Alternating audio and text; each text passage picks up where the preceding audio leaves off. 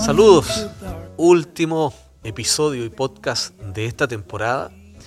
Y nos complace volver a compartir junto a ustedes eh, la reflexión que son tantas semanas ya eh, también esperando nos vayan a hacer llegar al puerto, al destino en el cual Dios nos está invitando. Así que te invitamos, ven, eh, camina junto a nosotros en estos minutos y toma de toda la consejería los desafíos que también te plantea el Señor para que en tu propio hogar, tu familia se vaya haciendo una congregación virtuosa.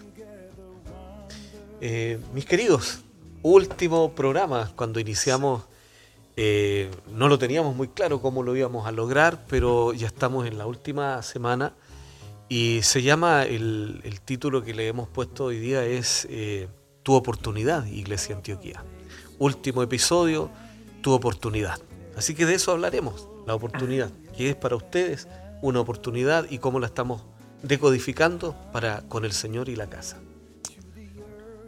Muy bueno, eh, saludarles también a cada uno, muy contento de culminar estos procesos, que importante es cerrar ciclos, ¿cierto?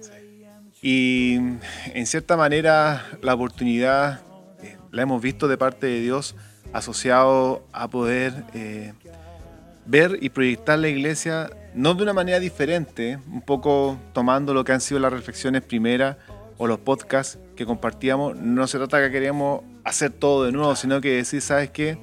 lo que ha sido el proceso para muchas familias, muchas eh, personas de, priorizar, para nosotros como iglesia, la oportunidad de poder priorizar lo que realmente es aquello que, trasciende las vidas y que, marca la diferencia. Correcto. Y creo que esa es una muy buena oportunidad y, los principios que acá vamos a compartir van a estar eh, asociados a eso, a la oportunidad de poder proyectar una iglesia virtuosa, una iglesia más parecida al corazón, al carácter de, Jesucristo.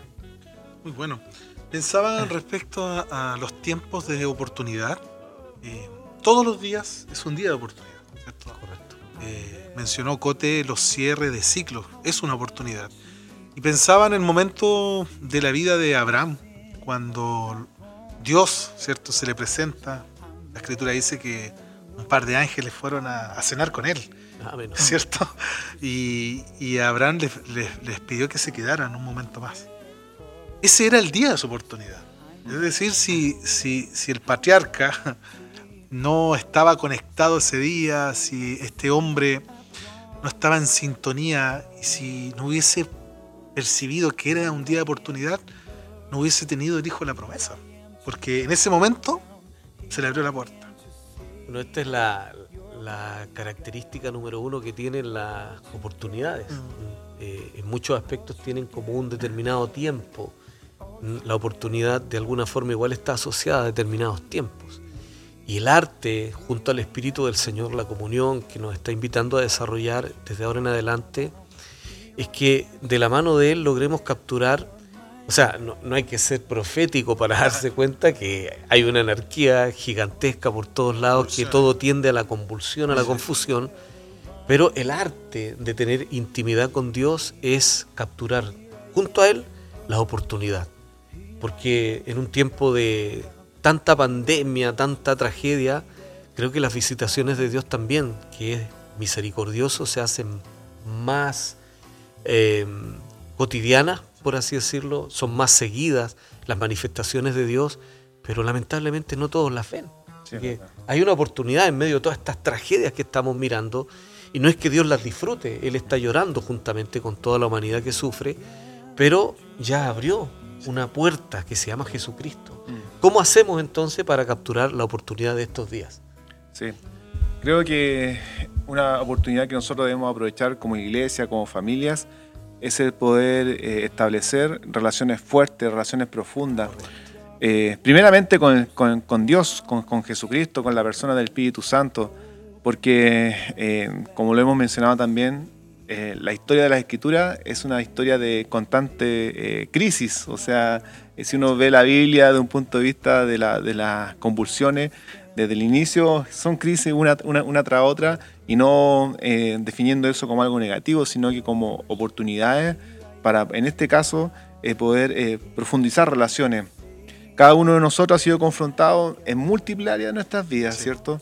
Y ha sido una oportunidad de decir, confío más en el Señor, creo más en su promesa, confío más en mi entorno, hemos profundizado más nuestras relaciones con nuestra familia, algunos de manera obligatoria tienen que pasar más tiempo juntos. Bendito castigo. Claro, bendito castigo. Y, fue, y, ha sido y, sigue siendo una, una, prueba en la cual tenemos que tomar la oportunidad de poder profundizar en las relaciones con el Señor primeramente, pero también entre nosotros como iglesia, como familia de la fe, y, el, el, ir realmente eh, generando esa diferencia para decir, queremos proyectarnos con relaciones profundas. una base fundamental que fuimos descubriendo en el camino.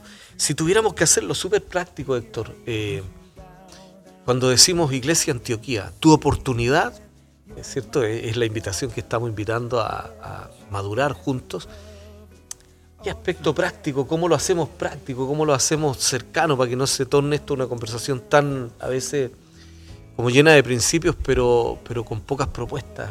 Eh, ¿qué, se te viene a la mente? Inmediatamente el concepto o la forma de vida de la oportunidad de servir con alegría, de disfrutar lo que uno hace. Siempre digo esto, ¿no? Eh, hay una diferencia entre la persona que se levanta un lunes de una manera y eh, opción A, opción B. Opción A es la persona que se levanta de mal humor, que se levanta sin ganas, que no tiene motivación y que tiene que hacer una vida mecánica, sea estudiar, trabajar o sobrevivir. Y existe la persona, la puerta eh, de letra B, que se levanta con, más que una buena onda o ser optimista, se levanta con fe, que la regala el Señor y decir, este es mi día de oportunidad, este es mi día de, trabajar, de aprender, de estudiar, de llevar pan a mis hijos, de amar, de ser amado, de perdonar, y, pensando en todos los procesos que llevamos en la historia, en la sociedad, en la congregación, es de verdad que es un tiempo de disfrutar. O sea, que nunca más, que nunca más hagamos algo por compromiso, porque ay, es que el pastor se va a enojar, o, o que el amigo no me va a saludar, o porque la gente va a decir, porque ya no lo está haciendo, o porque sí lo hace. De verdad, queridos, queridas, que, nunca más pase eh, por nuestro corazón hacer algo humanamente, mecánicamente, sino que digamos, como dice la palabra, que todo lo que nosotros hacemos es para el Señor, mm. todo lo que nosotros hacemos es para Él. Entonces, ¿cómo nos vamos a disfrutar hacer la obra de Dios? O sea, la clave, una de las más prácticas, es disfruta el servir al Señor, aunque sea... Estos tiempos son duros, ¿verdad, pastor? Pero eh, ¿Cuál consideras tú que puede ser la oportunidad de la iglesia Antioquía? Ahora, poniendo no como el gran referente, por favor, estamos hablando como en, nuestra casa, pero ponga usted el nombre de su congregación, ponga el nombre de su grupo de afectos con el Señor. No, no tenemos este complejo de ser eh, los únicos. Ya comprendimos hace mucho tiempo que la iglesia es una multiforme gracia que nunca la vamos a poder hacer una institución. Qué alegría hoy día para mí disfrutar de que no tengo que eh, demostrar la fe a través de una institución, sino de una vida, de una forma de vida, una familia. Yo creo que es muy relevante el renunciar y dejar atrás todo aquello que era virtual y, tomar la oportunidad de ser eh, genuino con Dios primeramente, pero también con el resto. Creo que es una oportunidad también de poder hacer las cosas sabiendo de que hoy en día es una muy mala práctica, incluso podría decir una pérdida de tiempo, es eh, ineficiente el intentar llegar con una manera de vivir que no está conquistada. No sé si estoy siendo claro en el concepto, en el decir, lo genuino que viene de parte de Dios, eso es lo genuino que yo compartiré con otro, pero no lo haré por el concepto de querer aparentar algo que no soy o querer demostrar algo que realmente no está conquistado, sino que asumiremos nuestros errores, porque todos nos equivocamos, asumiremos nuestras falencias y también reconoceremos esa virtud que viene de parte de Dios para poder entregarla a otro, de manera de poder, juntamente con el disfrutar, el poder caminar tranquilo, liviano, sin eh, esa mochila que, es la religión, la religiosidad generalmente de, que trata de colocarnos sobre nosotros, de decir, es que tienes que hacer esto, que tienes que aparentar esto, que tienes que mostrar esto. No, amigos,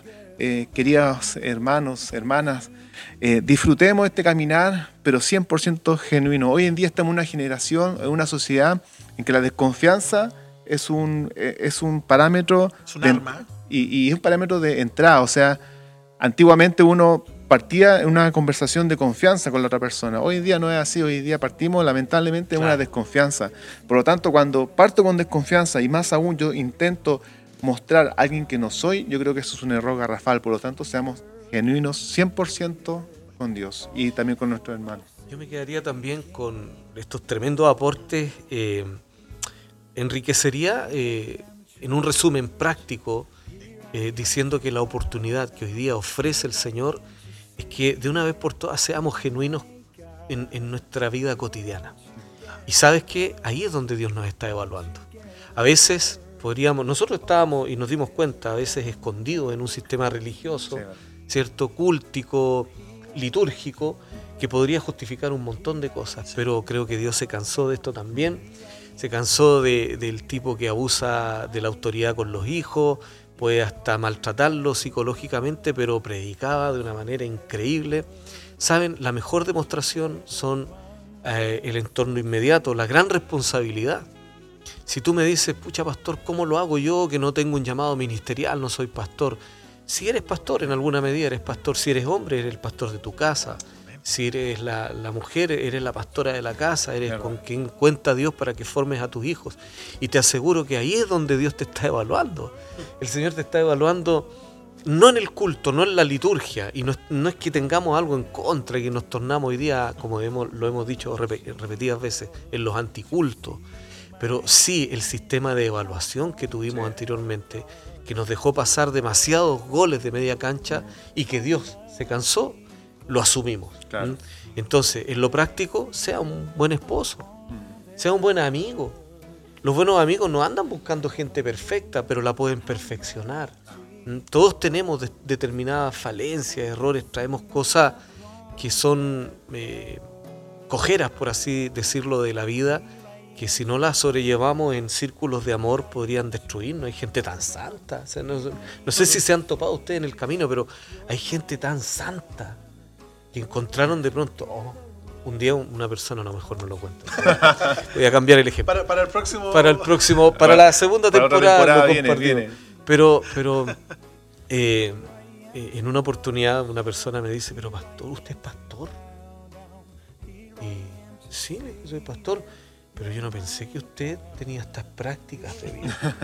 y no estoy diciendo que haya sido un error eh, con ese nivel de medición. Imagínate cuando uno cometa verdaderamente un error y, los vamos a cometer. Eh, pero hay gente tan santa que decide tildarte de pecador y se alejan porque no pueden estar al lado de tanta mundanalidad. Toda esa porquería hay que votarla. Mm. En tu casa te están evaluando. Eh, la proyección de lo que son tus decisiones hoy día van a repercutir 10 años, 20 años más adelante en tus hijos. Nosotros estamos mirando de esa manera. Queremos ser una iglesia mm. virtuosa y, natural también, cotidiana. Familias fuertes.